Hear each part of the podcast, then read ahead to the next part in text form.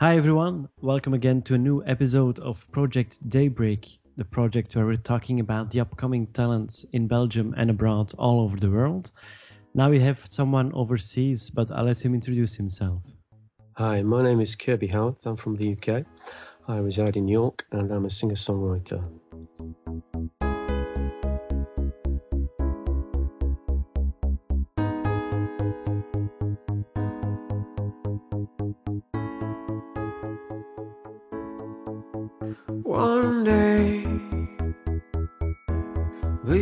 Into the next day. Now, yeah, of course, first question um, where did it all begin for you? Oh, um, it probably began when I was about 15. Um, my brother was very into uh, uh, writing songs and playing his own music, and uh, I was quite inspired by him. And then my cousin used to come round as well, and he, he used to do a lot of covers, and we used to jam together, and that's where it all started. Um, yeah, and that's where you know I started. I wrote my first song when I was about 15, so that was quite a few years ago now. I was yours. All that you are is all that I am. One word. I looked into your eyes. Yeah, of course, it's um, because we have a lot of artists that begin at uh, a younger age. Um, but for you, the passion started when you were 15 now. Yeah, about 15. You know, I was into a, a, lot of different types of music. I mean, back then I was I was into the likes of uh, 10cc, um, and then moved on to things like Kraftwerk and a lot of the punk era. You know, I, I really was influenced by a lot of that music, um, and that's that's pretty much where it started for me. Turn me around and you gave me a reason to put my feet back on the ground. So glad, so glad you're around.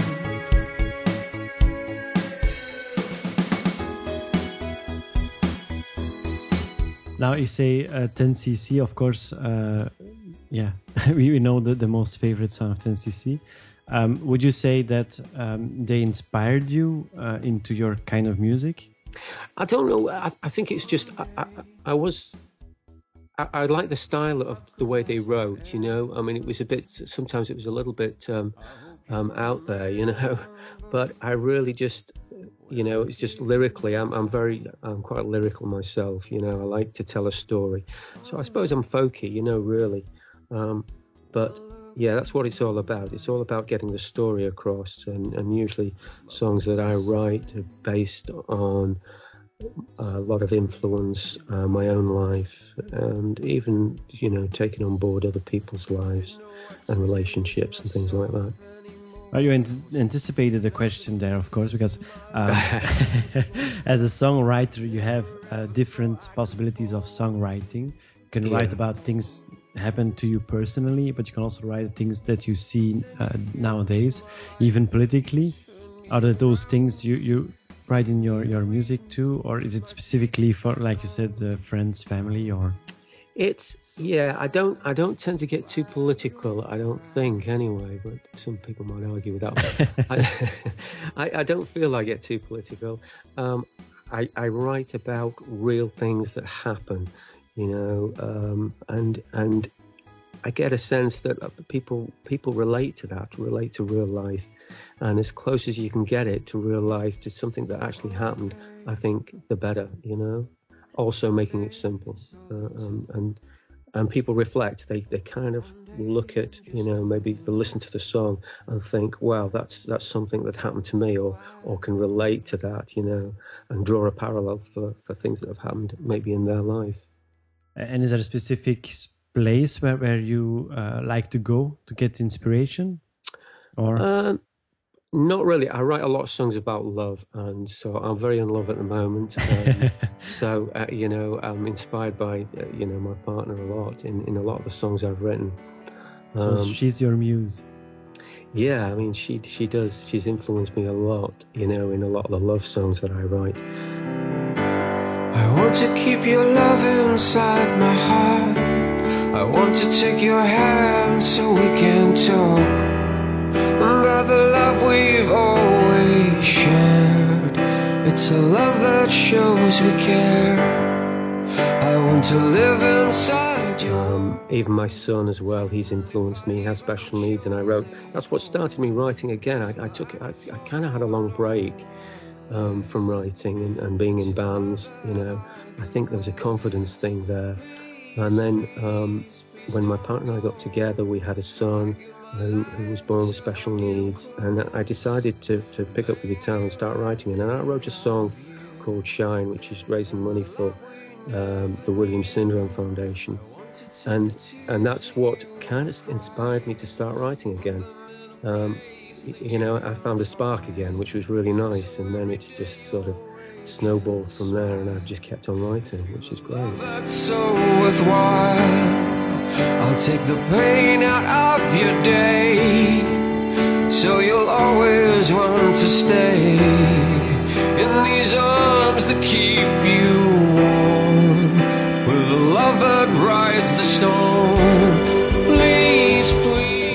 can assume that uh, your son also uh, has a lot of positive effects from the music. Oh, absolutely, yeah. I mean, he's he's you know playing himself now. Uh, my son, he's he plays drums now. Oh, um, uh, yeah, and he yeah. So we've got a very loud house, um, but yeah, he's he lo- loves drumming. He, he's so you know he's so excited by it, and uh, uh we're, oh, we're just in the process of writing a song together, he, he and I, because um, he's leaving school and going on to a big school, and so um, we've written this song called "Change Is Good," which uh, which we're hoping to sort of pass around to everybody when uh, when he leaves. Now you, you, you, talked about you had a, a, a long break in the meantime.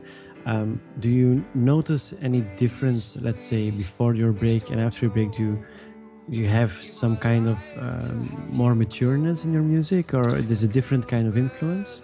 Um, yeah, I suppose. Uh, yeah, I mean, there's there's matureness in the fact that you know I've I, have grown older and hopefully a little wiser, and um, and so you know that reflects, I think, in the music. You know, um, when I was young, although saying that, there's there's songs that I I wrote, you know, when I was, you know, 17, 18, and 19, where I never felt they were finished, and and I've I've kept them there, and, and they've they've they've sort of born into the punk era, and then I've taken them from there and moved on to something else, and and I've finished the song. I've I've taken them and I've moved them on, you know.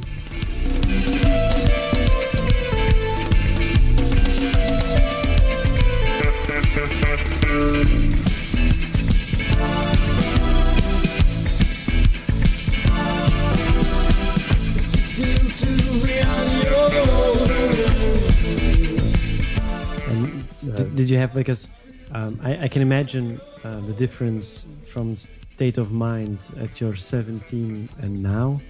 Um, did you completely change the lyrics, or did you just say, "Okay, no. I'm not going to do that, and just going to continue"? Or no, because uh, you know when I look back uh, on the, the song that I, I, loved, I loved what I wrote. Then you know sometimes you, you look back on your lyrics think, "Where the heck did that come from? What inspired me to write that?"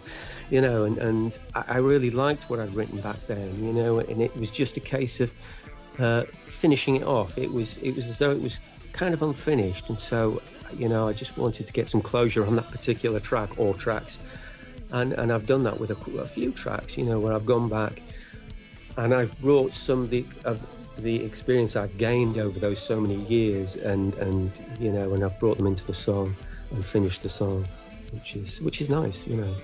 Now, um, because you write, of course, about your personal life and personal experiences, yeah. um, do you notice into your music um, it's kind of like um, like so some people uh, keep on a, a, photo album about different stages of their life. Um, for you personally, do you think your music gives like a stage of your your your life too? You know, from from teenager up to the person who are you who you are now, or? Yeah, I'd like to think so. Yeah, because um, it's funny because uh, uh, after when I when I picked up the guitar again, um, after uh, like I'd mentioned about my son and writing a song uh, for charity, I I started writing well, a concept album, which which sort of is is is a, a, a you know, an album about this this one guy and his his you know way through his walk through life, you know, and and I'm, I'm, i started it back in 2008, and I got I've got the songs there. I just want to get it finished now. Um, but that kind of yeah, that kind of sort of tells that story, you know, from being very young because some of the songs are are, are, are part of those songs that I wrote, you know, when I was you know in my teens, uh, late mm-hmm. teens, and then I've got songs then also that I've written you know, maybe, you know, well, just very recently. And they're all going to be in this album. And, it, and it's telling this story, which is really nice, of, you know, this guy's life, you know, about his, you know, granddad and, and his relationships and how, you know, he's broken up and, you know, started again, about, you know, his experiences with, you know, the people around him.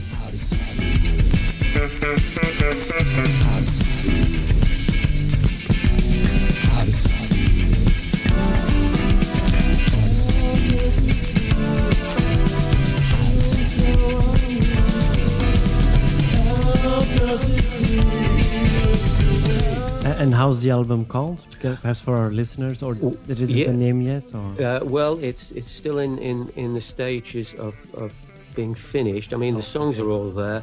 Um, I've got a friend of mine who's a really good songwriter um, called Mark Cottrell, and he's going to help me um, arrange this this album. So we're hoping to have it out by the end of the year, fingers crossed. And okay. it's called. It will be called A London Tale. A London Tale. Okay. A London Tale, yeah. Now we would um, we have to reorganize uh, an interview at that moment so we can talk about the release of your album, of course. Yeah, that would be good. Yeah. now, um, I, I, can already imagine the answer, of course. But um, what do you like most? Is it the writing the lyrics? Is it going to studio and record them, or, or is, for example, the gigs? You know the gigs are fantastic? You know you can't beat you can't beat um, you can't beat going to a, a gig and, and, playing in front of a crowd and and them really appreciating what you're doing. That's that's that gives you a real buzz. I've got to say, but you know it's it's all dependent on them liking your music. So yeah, but. Uh, uh, you know, uh, but I do like the process of recording. You know, I've I've got my own home studio and I do a lot of recording myself. Um, although you can be a little bit biased about you know how you want something to sound and and and you know sometimes other input is a great thing because and, people... and do you notice you get more critical on yourself i mean critic on yourself or do you know i, I think i probably yeah i probably do get very critical about myself and, and what i write um, and how I produce it. Yeah, and and sometimes I, have I've had songs that I've produced, and then I've gone back to it, and then gone back to it, and and through a period of, of a lot of months, they can get different, you know, incarnations of this one particular song, and just it can just change, you know. But uh, well, you know, that's that's okay. You know, that's me, and that's the way I am. I see your face just a little heart, just a little soul, just a human being that I didn't know. It's of course time consuming uh, in, in that matter. yes, absolutely. For the self critics uh, among us, I don't, I don't think they uh, doubt the words I'm saying right now, but yeah, being critical on yourself is time consuming, of course. It, it is. It is very time consuming. yes. uh, for you, um, because you know, um, like you said, it, it, all started at the age of 15. Yep. Um, what was your first record, your first LP, uh, vinyl, uh, cassette, CD you ever bought for yourself? Ooh, uh, the first, well, I mean, that's a good one. I remember I remember getting uh, 10cc's um, album. I think it was called One Night in Paris. Um, fantastic album. And I also got a Kraftwerk al- album, and I think it was just called Kraftwerk. And I just loved that. That was a fantastic uh, album because Kraftwerk had been on the go since the early 70s, if not if not earlier. But mm-hmm. um, yeah, that, that, that those are two two albums that, that probably stand out in my mind. Also, of course, uh, there was um, Fleetwood Mac and Rumours, which was just a staggering album. I think it came out in '79, I think.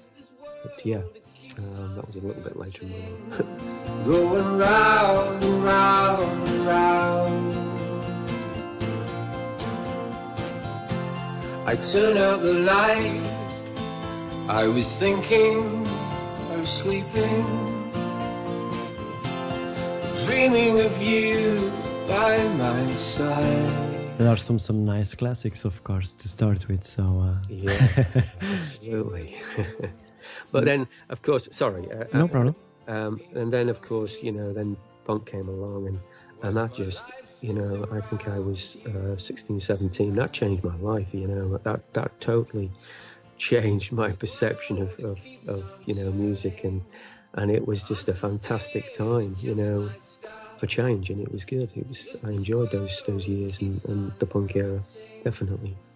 Now, if you look at nowadays uh, artists, uh, because there are several, of course, in different genres and, and some Mm. big names, of course. Um, is there anyone you're, you're looking up to? Anyone uh, in particular, or I don't know whether there's anyone in particular. Um, bands I listen to, uh, I, I listen to bands like The Killers, even Coldplay and Snow Patrol. You know, I do listen to the, the usual, you know, big big bands. And, yeah, and I, I, you know, but you know, I, I think I'm influenced. Influence comes from many directions, you know, and um, I think that's a good thing. I don't want to sort of pigeonhole what what might influence me. I think it can vary a lot. Um, you know, even even blues. Sometimes I've written a couple of blues songs, and so it does vary across the board. And I think it's good that it does. You know, I think you've got to be able to listen to all kinds of music and try and get get something from it as as maybe an inspiration or influence. I'm hurting, going round and round and round, keeps going round and round and round.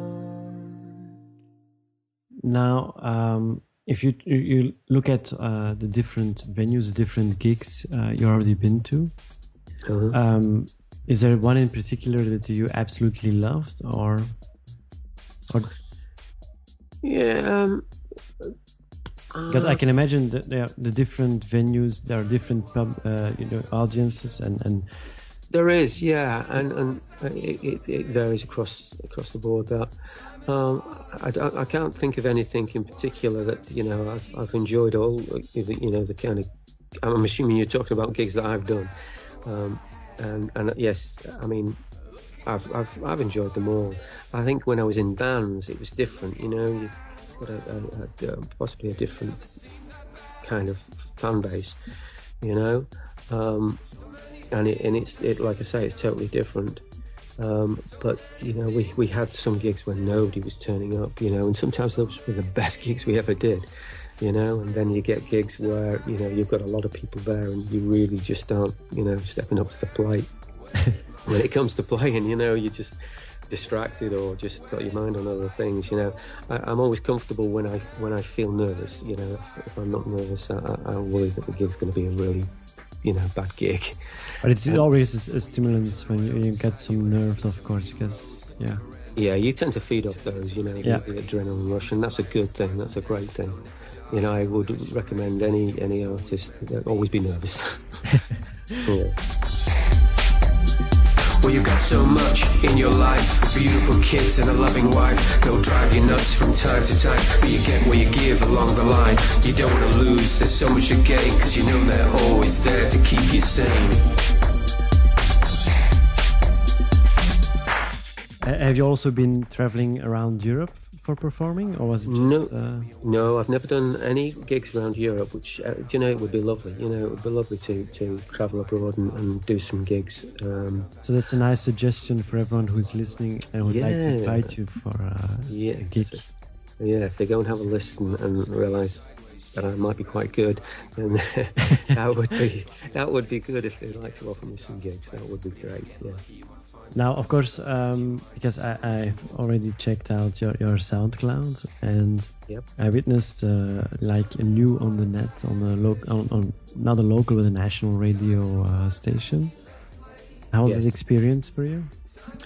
Do you know it's good? I, I, I, you know, locally I've done um, in the regions that sort of surround where I live, which is Hull, York, and Leeds, um, I've done live sessions with all three, uh, which is fantastic. You know that they've they've they thought you know I was good enough to, to get on there, and I've had a lot of airplay as well. You know, on especially local airplay. Um, on BBC Radio York and even Vixen FM, which is a small independent radio station. Um, and it's it's fantastic, you know. And I'm playing there actually, you know, in a little while. I'm playing at Vixen FM, um, and and it's great. It's great that that, that they they think I'm, I'm good enough. And I also use the BBC uploader um, for uh, independent artists. Mm-hmm. And you, you put tracks up on the BBC uploader, and then uh, the local radio station will listen first, and then if they like it, they'll play it, and if they think it's really good, then they'll pass it on to the, you know, the uh, the, the national radio. The, absolutely, the national, yeah. like uh, you know, BBC Radio One or Two, in fact, you know, um, and also there's there's uh, uh, Fresh on the Net, which is part of um, BBC uh, Radio Six. Um, they uh, Tom Robinson is the DJ, and he he has a SoundCloud account called uh, I think it's uh, Fresh on the Net, and you can actually subscribe to that. And if they like the track, you could get some airplay on BBC Radio Six, which is great. Which I, I which nice. has happened with me on two or three occasions. For example, because we were talking about, um, you know you stay locally in, in the UK, but I can presume that uh, you have fans from all over the world uh, with your music. Yeah, I mean, you know, based on you know, based on um, SoundCloud and uh, even you know, Twitter and Facebook, you know, that it is very much you know around the world that a lot of people are listening, and and it's great, you know. Um, I think for me, it's just trying to market myself a little bit more and and getting my music out there. And hopefully the album will help, you know, when I get that finished, because that will be my first album. Um, I've got lots of songs, but this will be the first album that I've put together.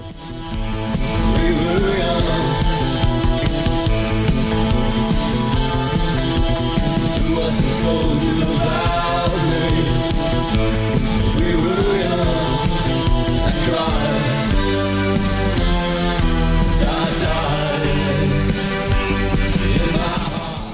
like I said, uh, we, we will do the interview uh, by the end of the year. Yeah, so just, yeah. just keep in contact for that.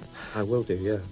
Now, um, one perhaps an awkward question, um, but yeah, sometimes they're needed too. um, what, what was what was the craziest thing a fan ever did? Craziest fan ever did? Yeah. Um, do you know? Do you know? I don't think I've ever had any crazy fans actually. So, oh. Um, I can't. I can't think of anything that uh, actually has stood out in my mind that would would uh, count as crazy. So maybe maybe they just didn't feel they wanted to do anything crazy around me. okay. yeah, perhaps uh, because we, we had the answer once. Um, there were twin sisters uh, who performed together, oh. and one of the fans asked her to marry him. So oh, really? things like that. So okay, yeah, I, no, nobody's ever ever done anything that crazy for me. um, I, I, see that we, we're, we're uh, already uh, up to the 20 minutes, but yeah, um, I, I, still have to, to, to ask the question. The next question, I, am obliged to. okay. Um, what would you like people to remember you for? What would be your, your legacy you would like to yeah participate with with mankind let's say like that.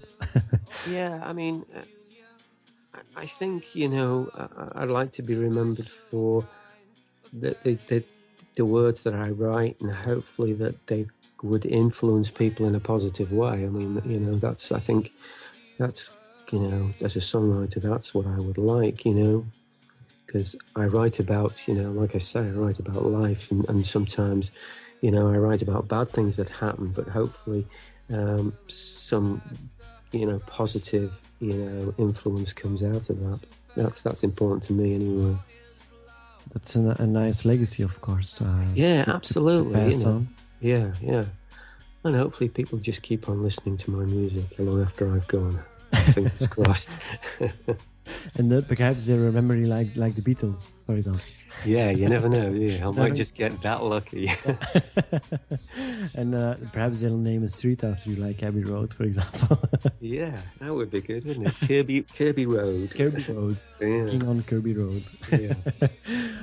Now, where can people follow you for our listeners that are uh, intrigued now um, by your music? Where can we follow you? Yes, you can follow me on Facebook, um, uh, which is uh, Kirby Howarth or Vibesville. Actually, it comes under Vibesville, but if you Google or Facebook Kirby Howarth, you'll find me. Um, and KirbyHowarth.com, which is my website, and also Twitter, which again is Kirby Howarth. But it, it's easy to find me. I mean, you, you just put Kirby Howarth in Google, and And then belie- you'll find believe me, everything. yeah, you'll find everything. Yeah, absolutely. Yeah. Now, thanks, of course, for making the time for this interview. It's been a And, uh, pleasure. Uh, we'll hear each other very soon for the release of your album, of course. Yes, yeah, we'll get in touch again. Yes, Yeah. that would be good, David. Now, have a nice evening there. And you. And take care. Okay. Take care. Bye Thanks bye. for talking to me. Bye bye. down memory lane. What is love? Was it a special kind of pain?